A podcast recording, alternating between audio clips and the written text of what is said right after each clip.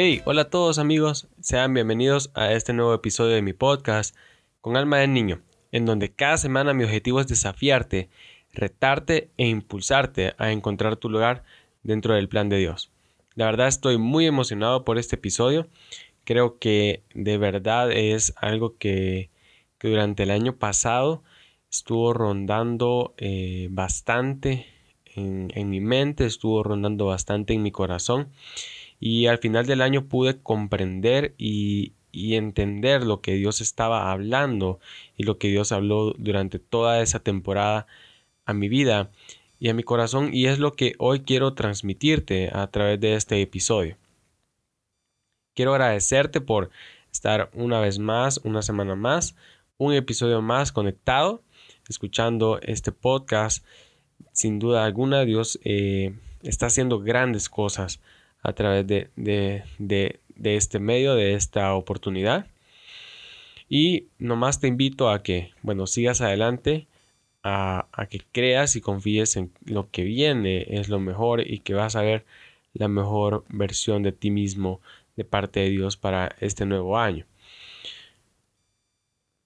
Muy bien, vamos a segunda de Samuel o 2 o segundo Samuel capítulo 4 versículo 4 es la historia de Mefiboset, el, el hijo de Jonatán, el nieto de, del rey Saúl. Y Jonatán, hijo de Saúl, tenía un hijo lisiado de los pies. Tenía cinco años de edad cuando llegó a Jezreel la noticia de la muerte de Saúl y de Jonatán y su nodriza la, nodriza del hijo de, de, Jonatán, le tomó y huyó. Y mientras iba huyendo apresuradamente, se le cayó el niño y quedó cojo. Su nombre era Mefiboset. Sin duda alguna la vida está llena de sueños. Casi desde el momento en que nacemos, nacemos con un sueño. Y al crecer hay sueños que no parecen imposibles. Como aquel niño que de pequeño quería ser abogado aquel, aquel niño que de pequeño quería ser bombero, quería ser eh, superhéroe, aquella niña que de pequeña quería salvar al mundo, eh, una mascota a la vez, que quería ser veterinaria, o, aquella niña que, que, se miraba como un oficial de policía. Esos sueños cuando estábamos pequeños no parecían imposibles, todo lo contrario, parecían lo mejor del mundo. Pero con el tiempo comenzamos a ver que hay sueños que nunca lograremos alcanzar. Ahora, para poner eh, en contexto de lo que quiero hablar en este episodio, quiero hablar acerca de Mefiboset. Él era hijo de Jonatán, del príncipe Jonatán y nieto de Saúl. Cuando Mefiboset tenía cinco años, Jonatán y Saúl murieron o perecieron en la, en la batalla de Gilboa. El rey y el hijo del rey murieron. Y em, eso era una mala noticia para, la familia real, ya que cuando en, ese entonces en Israel, cuando, cuando un rey moría, eh, por lo general, si el rey moría, quien seguía en la línea de sucesión al trono era el hijo del rey, el príncipe.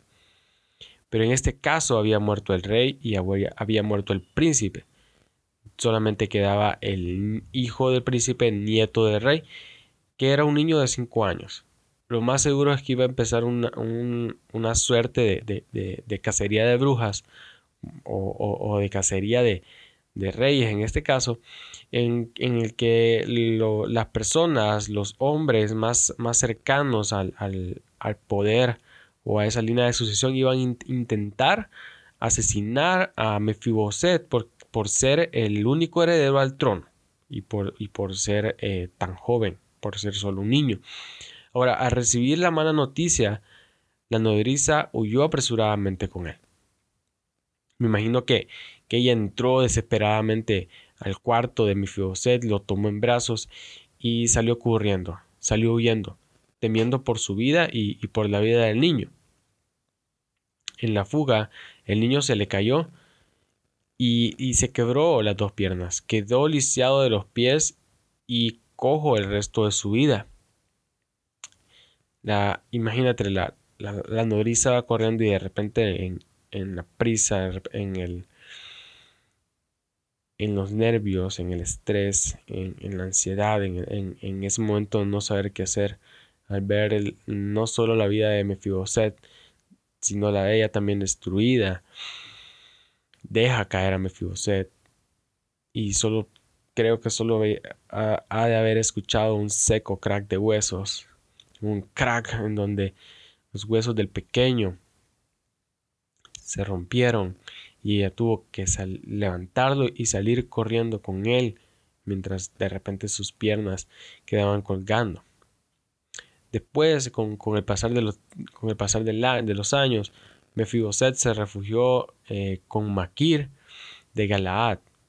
Pero pasados algunos años, ah, después de muchos, muchos años, David lo llevó de regreso a Jerusalén para cumplir una promesa que le había hecho a Jonatán. También se le devolvieron los bienes que eran de, rey Saúl y Siba fue nombrado eh, su administrador y se le concedió el privilegio a Mefiboset de poder comer en la mesa del rey David junto a los demás hijos, junto a los príncipes de, de Israel. Muy bien, lo que voy a hablar en este momento es algo que todos en algún momento de nuestra vida debemos escuchar. Y es que en algún punto de nuestras vidas nuestros sueños se van a fracturar. Quizás a los cinco años Mefiboset no tenía muchas aspiraciones en la vida, pero seguramente no volvió a ser un niño normal después de ese día. Quizás a los cinco años él siendo el, nieto del rey, el hijo del príncipe, él tenía toda su vida resuelta, no tenía ningún sueño mm, más allá de, de lo cotidiano. Tampoco tenía ninguna preocupación, pero te aseguro que a partir de ese día en el que su papá y su abuelo murieron, y no solamente eso, sino que él también quedó lisiado para toda la vida, su vida completamente cambió y nunca volvió a ser el mismo niño, nunca volvió a ser el príncipe. Hay cracks en nuestras vidas que nos cambian por completo.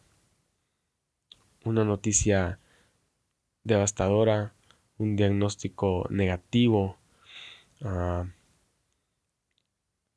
una pérdida de un ser querido, la pérdida de tu ser amado, perder un empleo. Cuando nuestros sueños se frustran, no volvemos a ser iguales. Nos vemos iguales, pero estamos rotos por dentro. Y recuerdo a un amigo que él tenía un gran sueño. Él quería hacer algo grandioso con su vida. Pero para lograr llegar a ese sueño había un factor muy importante. Y era el factor económico. Por algunas razones eh, que ni él ni yo podemos eh, dar razón de por qué ocurrieron, ni él ni yo podemos encontrar una respuesta al porqué de eso. Él tuvo que dejar de, estudiar, él tuvo que dejar de, luchar por ese sueño, tuvo que poner pausa en, esa área de su vida. Y hasta el día de hoy él no ha logrado alcanzar el nivel que él desea en su vida. Hasta, hasta el día de hoy él no ha logrado alcanzar la plenitud que él seguramente quiere en su vida. Y es que cuando un sueño se rompe, un sueño se quiebra, un sueño se frustra, nosotros no volvemos a ser iguales. Nos vemos iguales, pero por dentro estamos rotos. Mefiboset fue llevado a lo de bar. Etimológicamente, la palabra lo de bar significa lo, significa no, y de bar, palabra. Lo de bar es un lugar, es un lugar de no palabra, un lugar de no comunicación un lugar tan desesperanzado que se creía que la palabra de Dios no llegaba hasta ahí. Lo de Bar representa dolor, miseria, tristeza, oscuridad, desesperanza, soledad y un estado espiritual de los despojados de la fe.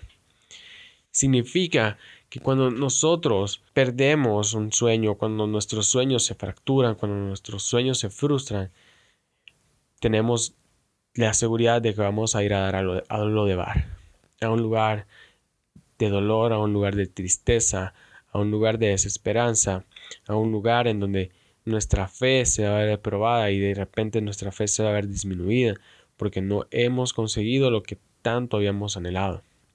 Pero te animo a que bendigas tu realidad. Necesitamos y debemos bendecir nuestra realidad. Estoy seguro que mi José creció con el sentimiento de impertenencia. Él sabía que no pertenecía a ese lugar. Mi memoria no, no es tan buena como la de muchas personas y de que desafortunadamente no, no recuerdo mucho de, mi infancia. Al menos nada antes de los 10 años. No, nada antes de los 10 años es claro. Pero podría asegurar que mi Fiboset sí se acordaba. Se acordaba cuando tenía 5 años y estaba en palacio. Cuando eh, la servidumbre llegaba a, a dejarle la comida. Cuando la servidumbre lo cambiaba. Cuando lo sacaban a jugar al jardín. Cuando eh, lo vestían con ropa finas. Él se acordaba de dónde venía, pero su realidad no era igual a lo que él recordaba. Él sabía que no pertenecía a ese lugar, y quizás hubo días en los que renegó de su condición, pero pudo seguir adelante con su vida. Confía que lo mejor de Dios está por venir. Confía en que tu situación presente no determina tu situación futura, pero tu actitud en el presente si determina tu situación en el futuro. Lo voy a repetir. Confía en que tu situación presente no determina tu situación en el futuro, pero tu actitud en el presente sí va a determinar tu situación en el futuro. Bendice tu realidad. Aprende y aprendamos a vivir nuestro presente, nuestro, nuestra realidad, con la frente en alto, confiando y teniendo fe en Dios y en cada una de sus promesas. No podemos pedir más si no hemos sido capaces de ser fieles con lo poco que se nos ha entregado. Bendice tu realidad, bendice el proceso por el que estás atravesando, bendice esa situación incómoda por la que tú estás pasando en este momento. Quizás no sea la mejor situación en la que tú te quieras encontrar, quizás no sea la situación en la que tú anheles estar en este momento, pero te aseguro que si no aprendes a bendecir donde estás hoy, jamás vas a llegar lejos y jamás vas a llegar a donde Dios quiere que estés, porque si no somos fieles en lo poco, no nos pondrán sobre mucho. La palabra dice que el que es fiel en lo poco será puesto sobre mucho. De igual manera lo dice en la parábola de los talentos, que al que se le, al que se le dio y fue negligente con lo que se le dio, aún lo que se le dio, aunque fuere poco, le será quitado y le será dado al que tenía más. Así que aprendamos a bendecir nuestro proceso, aprendamos a bendecir eh, la adversidad, aprendamos a bendecir la tormenta, aprendamos a bendecir el estrés, aprendamos a bendecir la enfermedad, porque son procesos son montañas que nos acercan más a la presencia de Dios. Que no nada, que nada nos detenga, que nada nos haga tropezar, sino que todo lo que venga lo podamos afrontar como Jesús nos nos ha enseñado, fundamentados en la roca, creyendo y confiando que lo mejor viene. Así que bendice tu realidad. Estoy seguro de que Mefiboset en muchas ocasiones quizás quiso echarse a morir, quizás quiso dejarse morir, pero estaba la nodriza, estaba Maquira ahí, estaban sus amigos apoyándolo y diciéndole no te rindas, no te rindas. Quizás la nodriza cada noche le recordaba su vida en palacio. Quizás le decía, tú estás aquí en este momento, pero tú no perteneces acá.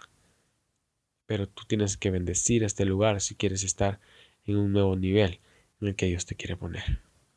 Por último, Dios restaura lo quebrado. Dios restaura lo que se ha destruido. Dios restaura lo que se ha venido abajo. Como, le, como hablaba al principio, después de un tiempo, eh, David, el rey David, encuentra a Mefiboset en, en Lodebar, lo, lo saca de ese lugar y y lo lleva de nuevo a palacio y, se le devuelven los bienes que eran de su abuelo. y se le da a, a una persona, a un hombre llamado Siba para que sea el administrador y el que le ayude a, a cuidar todo lo que se le ha entregado. Entonces um, Dios restaura lo quebrado. David se acordó del juramento que había hecho con Jonatán. Eso lo puedes encontrar en, en, en uno de Samuel 18, capítulo 18 al 20.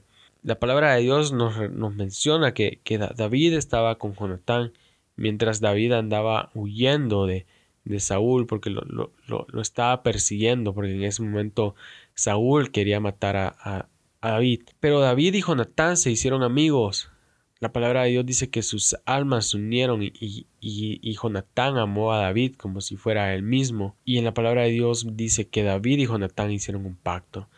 Imagínate, un pacto de caballeros, un pacto de honor, en donde las victorias de David iban a ser las de Jonatán y en donde las derrotas de Jonatán también iban a ser las derrotas de David. En donde David iba a cuidar de la familia de Jonatán y Jonatán iba a cuidar de la familia de David. Una vez que David ya estaba ocupando el trono, una vez que David ya estaba o ya había sido proclamado rey, un día él se acuerda de ese juramento que le había hecho a su amigo Jonatán de no dejar a su familia, que las victorias de él también iban a ser las suyas y que las derrotas de él también iban a ser para él. Imagínate, él no podía dejar ese pacto de caballeros, ese pacto de amigos, ese pacto de amor que había hecho años antes con Jonatán. Y David pregunta y consulta si hay alguien todavía que sea de la familia de Jonatán. Y un hombre en medio levanta la mano y dice, todavía hay uno que está vivo y su nombre es Mefiboset. Me imagino que David intenta uh, buscarlo y de repente hace decretos y de repente manda pregoneros a la calle y manda carruajes o quiere mandar carruajes para que busquen a Mefiboset.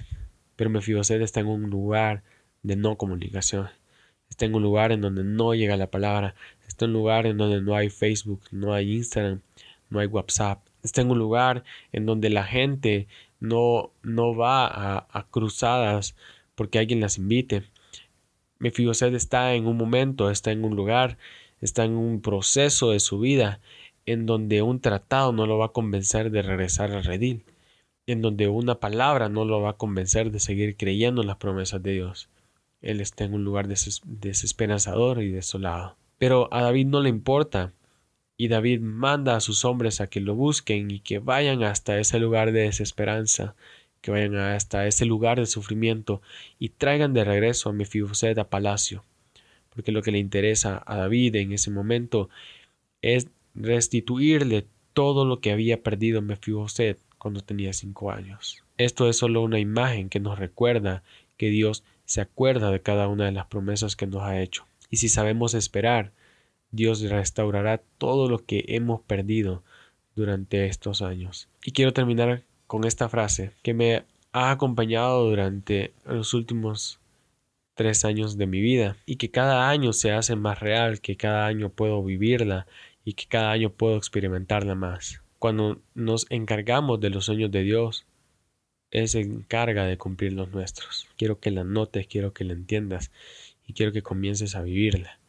Cuando nosotros nos encargamos de los sueños de Dios, cuando nosotros nos encargamos de hacer que los sueños de Dios se cumplan, entonces Dios se encarga de que los nuestros también se cumplan.